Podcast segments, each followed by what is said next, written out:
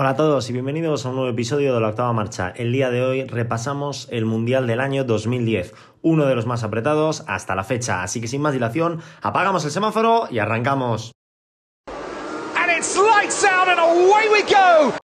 Antes de comenzar, decir que eh, sigo de Semana Fantástica tanto en Instagram como en TikTok.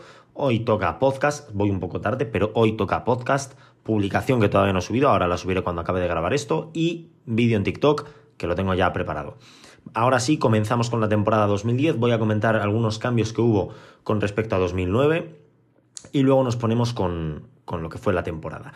Eh, cambios que hubo con respecto al año 2009, el año anterior, 24 pilotos, es decir, 4 más que en el año 2009. Había 20 en 2009, pasaron a 24 en 2010. Había 12 escuderías, 2 más que en 2009, de 10 a 12, ese cambio que vivimos. Brown GP desapareció para ser Mercedes. Debutaron las escuderías Lotus, Virgin y HRT. Si habéis echado las cuentas, si hay 10, Brown cambia por Mercedes, sigue habiendo 10 y debutan 3, son 13. Toyota abandona la Fórmula 1, por lo tanto nos quedamos con 12. Hubo un total de 19 carreras, dos más que en el año de 2009. Volvió el Gran Premio de Canadá y debutó el Gran Premio de Corea del Sur. Bahrein utilizó el trazado de resistencia en vez del trazado que estamos acostumbrados a ver, ese trazado que solo se utilizó en ese Gran Premio y además fue el... Bueno, igual eso lo digo más, lo tengo para más tarde. Sí, lo tengo para más tarde, vale, no he dicho nada. Eh, y hubo un nuevo sistema de puntuación. El sistema en 2009 era 10 puntos para el primero, 8 para el segundo, 6 para el tercero, 5 para el cuarto, 4 para el quinto, 3 para el sexto, 2 para el séptimo y 1 para el, el octavo y se introdujo el sistema que utilizamos a día de hoy de 25, 18, 15, 12, 10, 8, 6, 4, 2 y 1 sin punto para la vuelta rápida. Eso vendría más tarde. En cuanto a los pilotos, ¿qué pasó con los pilotos? Mínimo tuvieron que debutar cuatro pilotos más. Eh, uno de ellos fue Lucas Di Grassi, que debutó con Virgin. Timo Glock pasó de Toyota, que desapareció, a Virgin. Debutó Kamui Kobayashi con BMW Sauber. Reaparición de Pedro Martínez de la Rosa con BMW Sauber. A mitad de temporada fue sustituido por Nick Heidfeld para las 3-4 últimas carreras. Debut de Bruno Senna en HRT. Debut de Karun Chandok también en HRT, sustituido por Sakon Yamamoto y Christian Klein. Senna fue sustituido en algunas carreras por Yamamoto. Por Yamamoto, creo que solo fue el único que le sustituyó a Senna. Eh, Heikki Kovalainen se marchó de McLaren para fichar por Lotus. Jarno Trulli se marchó de Toyota, que desaparecía, para fichar por Lotus. Vita Antonio Liuzzi sustituía a Fisichella en Force India, que si mal no recuerdo ya lo hizo a finales del año 2009, se quedó como piloto titular en el año 2010.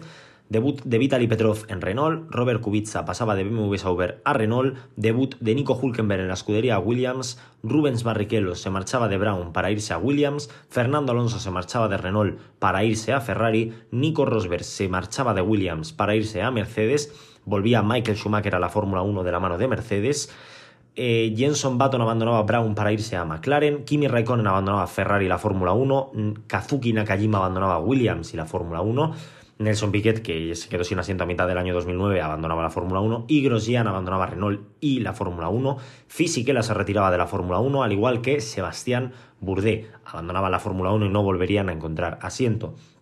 Algunas curiosidades de esta temporada fueron que el Gran Premio de Bahrein fue la primera carrera del año, en vez del tradicional Gran Premio de Australia. Hubo pilotos reserva de países como República Checa, Bulgaria y Malasia, la verdad que me ha parecido bastante interesante. Joseph Kray, el checo, era piloto reserva en HRT junto con otros pilotos más. Vladimir Arabatziev era piloto reserva búlgaro de Lotus y como Lotus no es el Lotus que estáis pensando de Jim Clark, ¿vale? Lotus era un equipo malasio, pues el malasio Fairuz Fauzi era también piloto reserva en el equipo Lotus. También como curiosidad, hubo nada más y nada menos que siete pilotos alemanes. Estos fueron Sebastian Vettel en la escudería Red Bull, Nico Rosberg y Michael Schumacher en la escudería Mercedes, Nico Hulkenberg en la escudería Williams, Adrián Sutil en la escudería Force India, Nick Heidfeld en la escudería Sauber para las últimas carreras y Timo Glock en la escudería Virgin. Y ahora sí vamos a repasar el Campeonato del Mundo del año 2010. Se me ha olvidado comentar antes que el sistema de clasificación también cambiaba para esta temporada, ya que en la temporada 2009, al tener 20 monoplazas, eh, se conformaba de Q1, Q2 y Q3. En la Q1 superaban el corte los 15 mejores pilotos y caían los 5 últimos. En la Q2 superaban el corte los 10 mejores y caían los 5 últimos. Y en la Q3 se quedaban los 10 últimos y hacer el mejor tiempo posible, tal y como tenemos a día de hoy. En 2010, al introducirse dos escuderías nuevas y cuatro pilotos extra, tuvieron que modificar un poco el formato. Se mantuvo el Q1, Q2, Q3, pero si tú mantienes esa línea, si caen los 5 los cinco, eh, peores, pasarían los 18 mejores a la Q2 y luego los 13 mejores a la Q3. La Q3 se mantenía intacta con 10 pilotos en Q2 eh, es donde entraban las novedades para clasificar a Q2. Ya no eran los 15 mejores, eran los 17 mejores. Caían los 7 últimos de la, de la, primera sesión clasificatoria. En la segunda sesión clasificatoria superaban el corte 10 y caían 7. Se aumentó en 2 el número de eliminados por sesión clasificatoria. Evidentemente, el orden de parrilla se decidiría en Q3 para los 10 primeros en la Q2 del 11 al 16 y en la Q3 del, 10, del 11 al 17, perdón, y en la Q3 del 18 al 24. En la Q1, perdón, no sé hablar. Como ya he comentado, la temporada comenzaba en el Gran Premio de Bahrein y lo hacía de la mejor manera para Ferrari. Sí, os puede parecer que estoy hablando de 2022, pero no, estoy hablando del año 2010. Ganaba Fernando Alonso, segundo era Felipe Massa y tercero Lewis Hamilton. Cuarta posición para Sebastián Vettel y quinto Nico Rosberg. El Mundial de Constructores quedaba de la mano de, en este orden de los tres primeros. Ferrari, McLaren y Mercedes completaban ese top 3.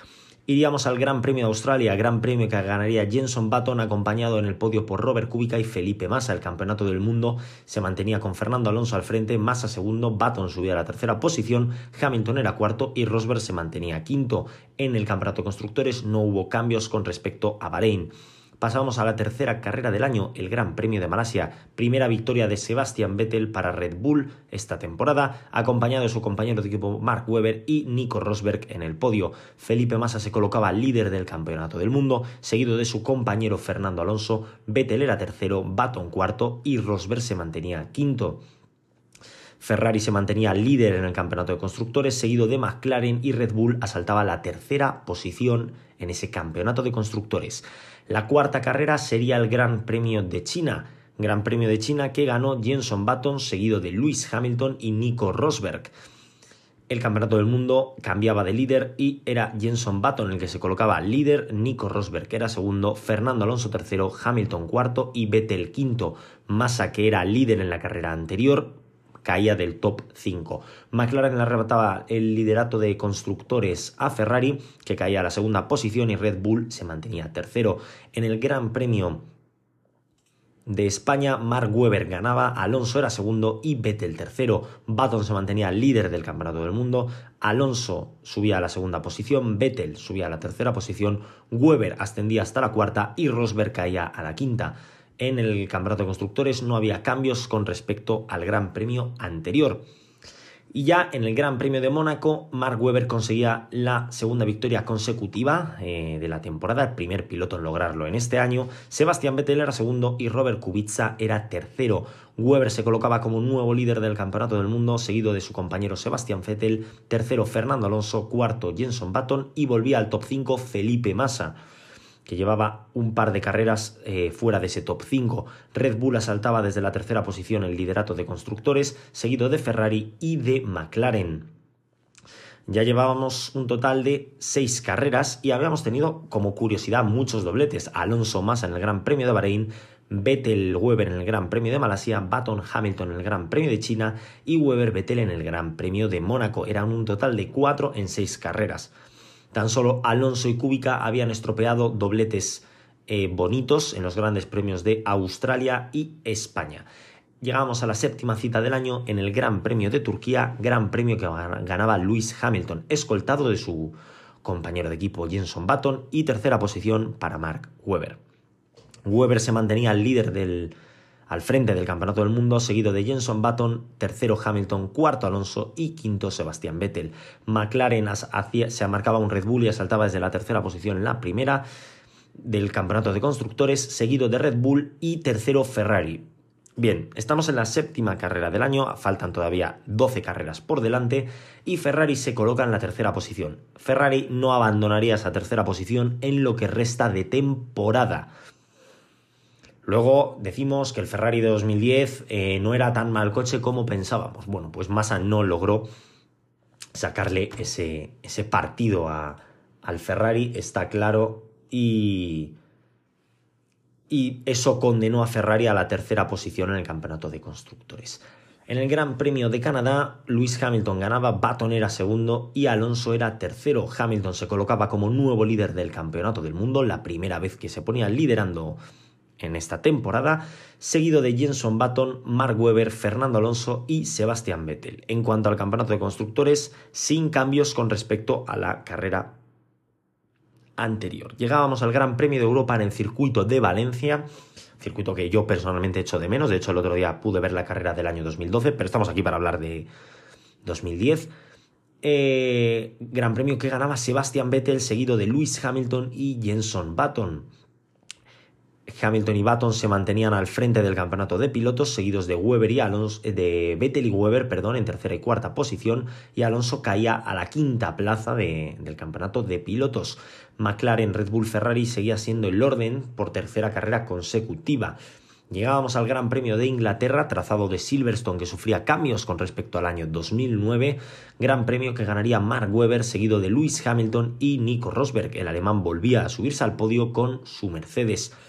Hamilton y Button se mantenían primero y segundo en el campeonato de pilotos, mientras Weber y Vettel cambiaban posiciones. Era el australiano el que se colocaba tercero y el alemán cuarto. Fernando Alonso se mantenía quinto y la clasificación en el campeonato de constructores no variaba. Llegábamos al Gran Premio de Alemania y Fernando Alonso lograba ganar su segunda carrera del año, seguido de Felipe Massa y Sebastián Vettel. Carrera que vino marcada por una pequeña polémica en el equipo Ferrari, ya que eh, aquí, en esta carrera, en este Gran Premio de Alemania, el ingeniero de Felipe Massa le decía la famosa frase de Fernando is faster than you. Esa frase que ha marcado un poco la carrera de Felipe Massa hasta su retiro en el año 2017 eh, en aquella época, para poneros un poquito en contexto, las órdenes de equipo estaban prohibidas, no como a día de hoy, que están permitidas abiertamente. Y era la manera que tenía el ingeniero de decirle a, a Massa que dejase pasar a Fernando Alonso. El brasileño eh, cedía y el asturiano lograba la segunda victoria de la temporada. Hamilton se mantenía líder del campeonato de pilotos, Button era segundo, Weber tercero, Vettel cuarto y Alonso quinto, exactamente igual que en el Gran Premio anterior. Y en constructores McLaren seguía liderando el campeonato del mundo. Pasábamos al Gran Premio de Bélgica, Gran Premio que a día de hoy marca ese parón, perdón, al Gran Premio de Hungría, perdón, perdón, que marcaba ese parón veraniego que estamos acostumbrados a que suceda y así lo hacía en el año 2010 en la decimosegunda cita del calendario teníamos el parón veraniego. Mark Webber ganaba la última carrera antes del verano Fernando Alonso era segundo y Sebastián Vettel tercero. Webber se iba líder a las vacaciones seguido de Hamilton tercera posición para Vettel cuarto Baton y quinto Alonso. Red Bull asaltaba el campeonato de constructores seguido de McLaren y Ferrari. Esas tres posiciones sería cómo acabarían en el campeonato de constructores. Red Bull primero, McLaren segundo y Ferrari tercero. El resto del año no consiguieron alternarse más las posiciones entre los tres. Una vez volvimos de ese parón veraniego, llegaba el circuito de Spa-Francorchamps, un clásico del calendario, circuito en el cual ganaba Lewis Hamilton seguido de Mark Webber y Robert Kubica, que llevaba sin subirse al podio desde el Gran Premio de Mónaco. Hamilton se colocaba como nuevo líder del campeonato del mundo, Weber era segundo, Vettel tercero, Baton cuarto y Alonso quinto. Como ya he comentado, las posiciones del campeonato de constructores se mantenían con ese Red Bull McLaren Ferrari. Llegábamos al Gran Premio de Italia en el circuito de Monza, casa de los tifosi y eh, tifosi que no debían de estar demasiado contentos ya que Alonso estaba bastante rezagado en el campeonato de pilotos con esa quinta posición, pero el asturiano les daría una alegría ya que ganaría el Gran Premio seguido de Jenson Button y su compañero de equipo Felipe Massa, el compañero de equipo de Fernando Alonso. Fernando Alonso se, convertía en el primer piloto en ganar con Ferrari desde que lo hiciese Michael Schumacher en el año 2006 en ese circuito de Italia Sería la segunda victoria del asturiano en el circuito de Monza, conseguida la victoria anterior en el año 2007 de la mano de McLaren, y Mark Webber eh, recuperaría el liderato ante Lewis Hamilton. Alonso escalaría hasta la tercera posición, seguido de Baton y Sebastián Vettel. Llegaba el Gran Premio de Singapur, tercera edición, y los únicos ganadores de ese gran premio estaban en activo en la parrilla, ya que Alonso ganó en el año 2008 con Renault y Hamilton lo hizo en el año 2009 con McLaren. La pole position se la llevó Fernando Alonso y en la carrera ganó Fernando Alonso seguido de Sebastian Vettel y Mark Webber. Fernando Alonso como extra consiguió la vuelta rápida y lideró de principio a fin, consiguiendo su primer y si no me equivoco único Gran Chelem de su carrera deportiva hasta el día de hoy. Mark Webber seguía líder del campeonato de pilotos, pero Fernando Alonso se colocaba segundo, seguido de Hamilton, Vettel y Baton. Red Bull, como digo, seguía aumentando su ventaja en el campeonato de constructores ante McLaren y Ferrari que estaba muy lejos de cualquier pelea. Llegaba el Gran Premio de Japón en ese circuito de Suzuka y era Sebastian Vettel el que se imponía a Weber y a Alonso en esa tercera posición. Weber y Alonso seguían primero y segundo en el Campeonato del Mundo y era Sebastian Vettel el que escalaba hasta esa tercera posición, seguido de Hamilton y Jenson Button. Llegaba el primer Gran Premio de la historia en el circuito de Corea, Gran Premio em, que bueno, era el primero en Corea del Sur, estuvo en el calendario hasta el año 2013. Y la pole position se la llevó, dadme un segundito, que no lo tengo aquí apuntado. Vaya por Dios. La pole position se la llevó el piloto alemán Sebastian Vettel con un tiempo de 1.35.5, seguido de Mark Webber, Fernando Alonso, Lewis Hamilton y Nico Rosberg en las cinco primeras posiciones de la quali. Antes de la carrera, como curiosidad, le preguntaron a Christian Horner qué era lo que más le preocupaba, si la lluvia, Hamilton o Baton. Y él dijo Fernando Alonso. Si no recuerdo mal, es este el gran premio en el que es esa entrevista. Igual eh, la estoy cagando y, y no y no es este gran premio. Fernando Alonso ganaba la carrera seguido de Hamilton y Massa y asaltaba el campeonato del mundo al abandonar ambos Red Bull. Fernando Alonso se ponía líder, seguido de Mark Webber, Lewis Hamilton, Sebastian Vettel y Jenson Button. Red Bull seguía líder de ese campeonato de constructores seguido de McLaren y Ferrari. Llegaba el Gran Premio de Brasil, Gran Premio que ganaba Sebastian Vettel seguido de Webber y Alonso. Esto daba el título de constructores a Red Bull, que era campeón a falta de una carrera, segunda posición ya indiscutible para McLaren y tercera para Ferrari. El campeonato del mundo quedaba eh, de la siguiente manera. Quinta posición para Jenson Button con un total de 199 puntos. Cuarta posición para Lewis Hamilton con un total de 222 puntos. Por lo tanto, Button tenía opciones de adelantar a Lewis Hamilton en, en ese último Gran Premio de Abu Dhabi. Sebastian Vettel era tercero con 231 puntos, le sacaba 9 puntos al piloto inglés y Button quedaba fuera de, de esa pelea por el podio final. En segunda posición estaba Mark Webber con 238 puntos, 7 puntos por encima de su compañero de equipo, y el líder del mundial en esa fecha era Fernando Alonso con 246 puntos, con una ventaja de 8 puntos sobre Mark Webber. Perdón, Sí, de 8 puntos sobre Mark Webber, 15 sobre Sebastian Vettel y 24 sobre Lewis Hamilton. Más de 40 y, bueno, 47 puntos sobre Baton que quedaba fuera del campeonato del mundo. Y llegábamos a la última cita del año, el Gran Premio de Abu Dhabi. Y como digo, llegábamos al Gran Premio de Abu Dhabi con la siguiente situación. Cuatro pilotos eran candidatos a ganar el campeonato del mundo. Lewis Hamilton, Sebastian Vettel, Mark Webber y Fernando Alonso. El que más difícil lo que tenía era Lewis Hamilton, que solo le valía ganar. Todo lo que fuese ser segundo o peor le privaba de ser campeón del mundo.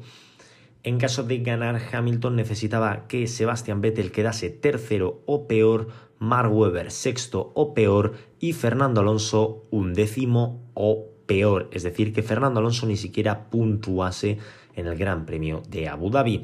El siguiente que peor lo tenía era Sebastián Vettel, que le valía con ser primero, segundo o tercero. Todo lo que fuese ser cuarto o peor le privaba de ser campeón del mundo. En el caso de ser primero necesitaba bueno, primero, eh, en caso de ser primero Sebastián Vettel, Luis Hamilton daba igual lo que hiciese, no tendría opciones.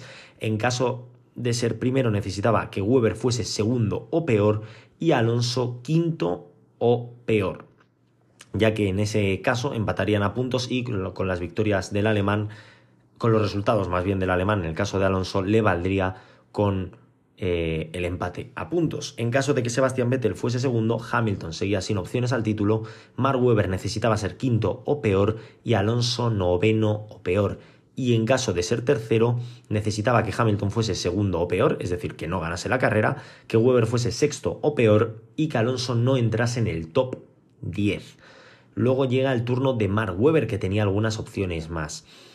Em, necesitaba eh, le valía con ser primero, segundo, tercero, cuarto o quinto. Todo lo que no fuese entrar dentro de ese top 5 ah, le dejaba sin opciones al título. En cualquiera de los casos daba igual lo que hiciese Lewis Hamilton, ya que no tendría opciones si Mark Webber quedaba dentro del top 5. Em, en caso de ser primero, eh, Sebastian Vettel se quedaba fuera de combate y Fernando Alonso tendría que ser tercero o peor. En caso de que Webber fuese segundo, Vettel necesitaba que no ganase, o sea, Weber necesitaba que Vettel no ganase la carrera y que Alonso fuese mm, eh, sexto o peor. En caso de ser tercero, Vettel podía ser segundo y Fernando Alonso podría ser como mucho séptimo. En caso de que Weber fuese cuarto, Vettel, a Vettel le valía, con, le valía con que Vettel fuese segundo o peor y Alonso noveno o peor. Y en caso de Weber conseguir esa quinta posición necesitaba que su compañero de equipo quedase tercero o peor y Alonso décimo o fuera de los puntos.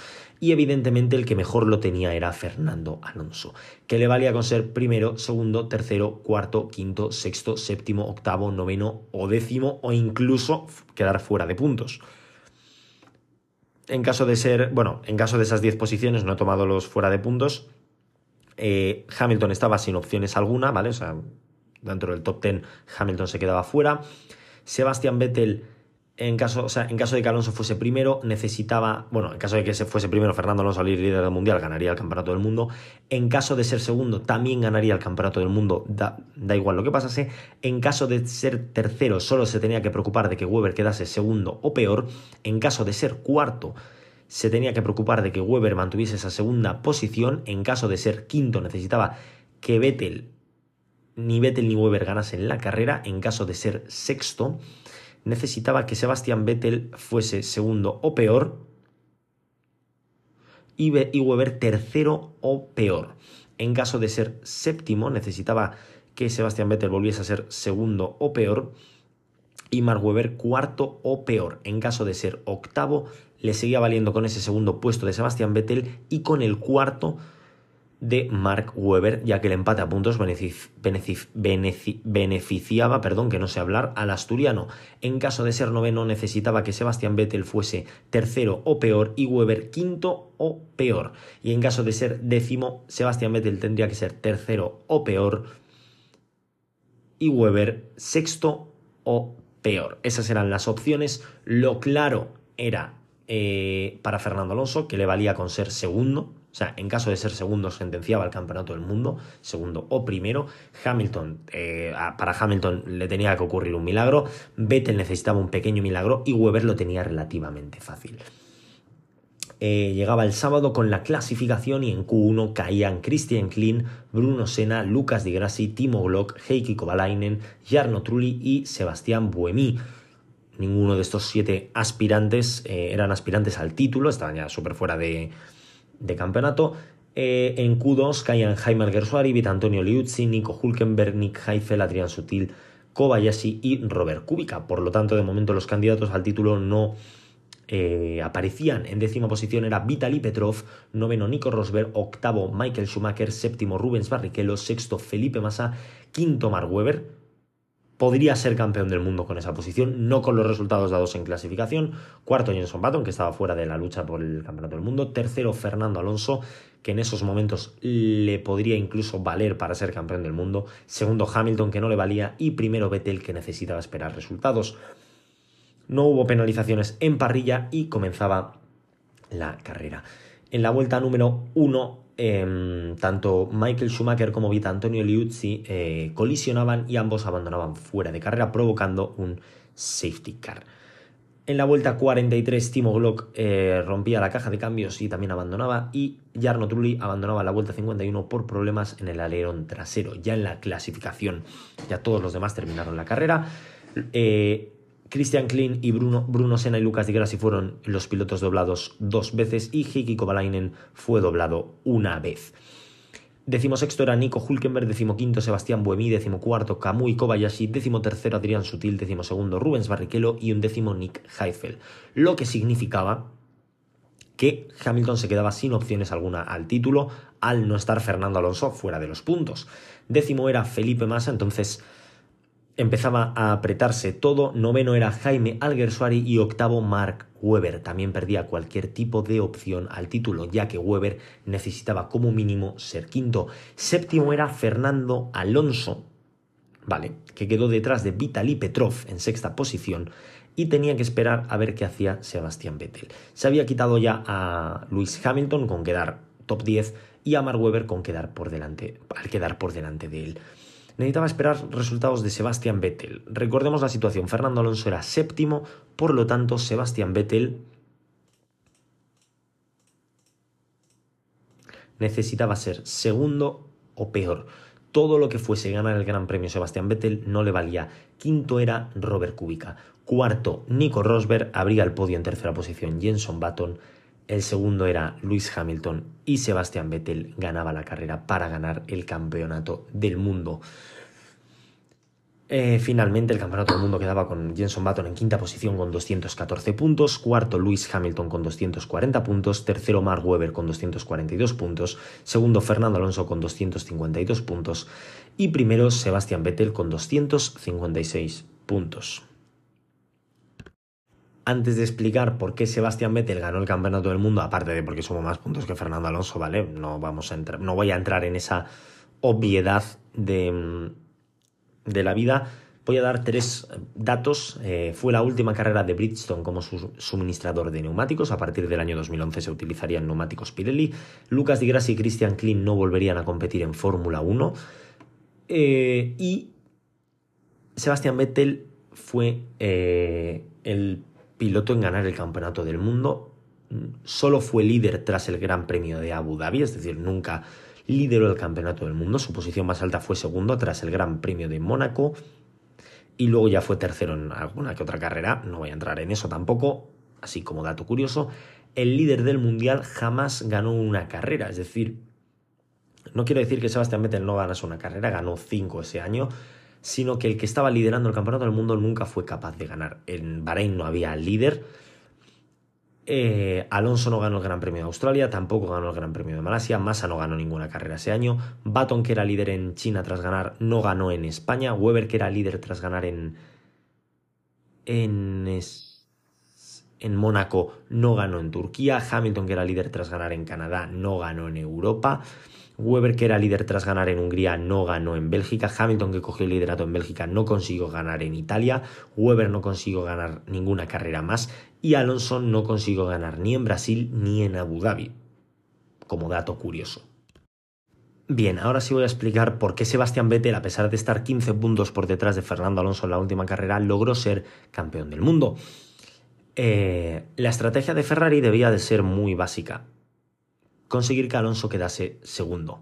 Venían de ganar en Corea hace dos carreras, Alonso se estaba subiendo al podio, con quedar segundo era suficiente. No sé por qué a Ferrari se le ocurrió la genial, brillante, maravillosa y fantástica idea de hacer un coche con menos velocidad punta que el carrito que, que coges en el Mercadona por lo que el coche no corría. Aún así, Fernando Alonso logró clasificar, como he dicho, en tercera posición y eh, se preveía una carrera cómoda, ya que Mark Webber clasificó quinto. La estrategia de Red Bull, desde mi punto de vista, hubiese sido que Weber intentar que Weber lograse esa pole y Vettel ser segundo y dejar así a esos pilotos. Vettel eh, Weber primero y Vettel segundo. Con eso eh, Red Bull se garantizaba el campeonato de pilotos. El de constructores como digo ya lo venían ganado porque Weber si era primero, acababa con 263 puntos y Alonso siendo tercero se quedaba con 261.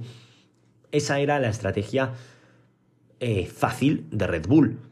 como Weber salía quinto, no tenían esa posibilidad. Hubo un safety car y muchos pilotos aprovecharon para parar, ya que en esta temporada era, bueno, y creo que en la anterior también, era obligatorio parar en boxes y poner un juego de gomas distinto al con el que habías comenzado la carrera. Esa regla que tenemos también, que mantenemos a día de hoy, pues estaba vigente en el año 2010. Eh, tras el safety car, Mark Webber realizó su parada, no recuerdo en qué vuelta, en la 16 o en la 17, y Fernando Alonso lo hizo una vuelta después. Ferrari decidió que era buena idea cubrir a Mark Webber. Era el objetivo de Ferrari, cubrir a Mark Webber. Mark Webber no podía quedar por delante de Fernando Alonso bajo ningún concepto. Eso es lo que debió de pensar Ferrari. Fernando Alonso salió en tráfico, salió por detrás de Vitaly Petrov, piloto que ya había hecho su parada previamente. Eh, durante las próximas 40 vueltas, Fernando Alonso, al tener, como he comentado antes, menos velocidad punta que el carrito del Mercadona, no consiguió pasar a Vitaly Petrov, atascándolo en esa séptima posición. Mientras tanto, Sebastián Vettel lideraba la carrera y tenía que esperar, tenía que ganar su carrera, que ganó por más de 10 segundos, carrera, victoria relativamente cómoda para el alemán, y esperar que Alonso fuese quinto o peor. Sebastián Vettel cruzaba la línea de meta en primera posición. Eh, diez segundos después lo hacía Lewis Hamilton, por lo que Sebastián Vettel se quitaba bastante presión de encima. Un segundo después de Hamilton lo hacía Jenson Button. 20 segundos aproximadamente después de Button entraba Nico Rosberg y con eso se aseguraban el campeonato del mundo.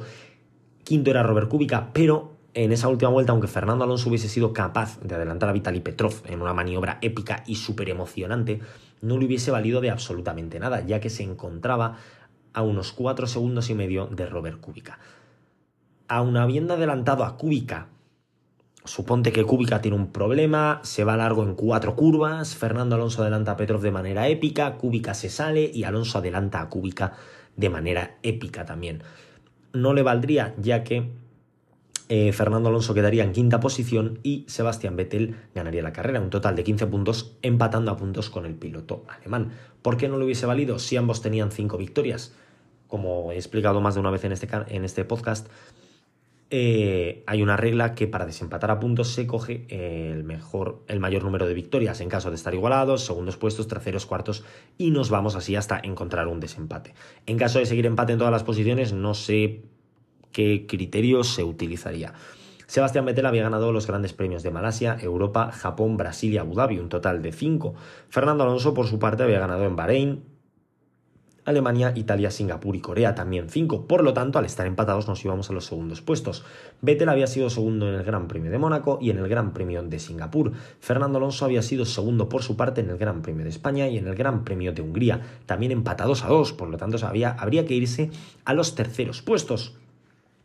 Sebastián Vettel eh, fue tercero en los grandes premios de España, Alemania, Hungría un total de tres. Fernando Alonso lo fue en los grandes premios de Canadá, Japón y Corea. Por lo tanto, también tres. Nos tendríamos que ir a los cuartos puestos. Cuartos puestos que Sebastián Vettel logró en los grandes premios de Bahrein, Canadá e Italia. Un total de tres. Fernando Alonso, por su parte, fue cuarto en los grandes premios de Australia y China. No volvió a ser cuarto. Dos. Por lo tanto, al Sebastián Vettel tener un cuarto puesto más que Fernando Alonso, Sebastian Vettel hubiese ganado el campeonato del mundo aún empatando a puntos. Ferrari cometió un error estratégico tremendo en el Gran Premio de Abu Dhabi al olvidarse de los de los Red Bull, al centrarse solo en Weber. Es cierto que viendo el campeonato de, de pilotos y cómo llegaba, yo puedo entender que Ferrari obviase a Lewis Hamilton, ya que tenía que ser una debacle total y absoluta, Tenía que ocurrir un cataclismo para quedar un décimos. Fernando Alonso libró esa undécima posición por unos 8 segundos sobre Nick Heifel. Era muy difícil que Alonso no puntuase en esa carrera, por lo tanto entiendo que te olvides de Hamilton. Pero de Sebastian Vettel no deberías de olvidarte, ya que hay una diferencia relativamente asequible de puntos.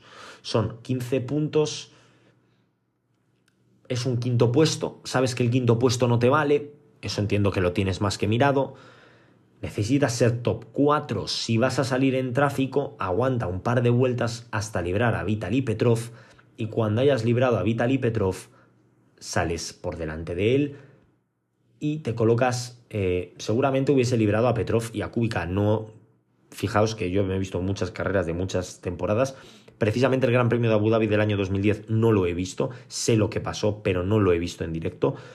Eh, pero Ferrari debería de haber ido a librar a los Renault e incluso al Mercedes de Rosberg. Mm, entiendo que Rosberg en ningún momento fue líder de la carrera, ¿vale? Doy por hecho que no, como digo, que no fue líder de, del Gran Premio en ningún momento. Eh, creo que lo puedo mirar, no sé si me... No, no me sale, no, no sale eh, los líderes del, Gran Premio aquí. Pero yo creo que, que Rosberg nunca llegó a, a, liderar ya que acabó a 30 segundos y no creo que fuese capaz de, de ser líder. Ferrari cometió un error estratégico que le costó su primer mundial desde el año 2007 y el tercer mundial de Fernando Alonso. Sebastián Vettel logró ser el campeón del mundo más joven de la historia, Red Bull logró su primer campeonato tanto de pilotos como de constructores en aquella temporada y vivimos un final apoteósico, un final cataclísmico donde Vettel consiguió darle la vuelta a la tortilla cuando parecía que iba a caer del lado de Fernando Alonso. Y por mi parte, nada más que añadir. Espero que os haya gustado el episodio de hoy y que hayáis revivido o descubierto la temporada del año 2010. Como digo, por mi parte nada más que añadir. Nos vemos el lunes en un nuevo episodio y hasta la próxima. Awesome, mate. Scenario 12. Scenario 12. Holy mac and cheese balls.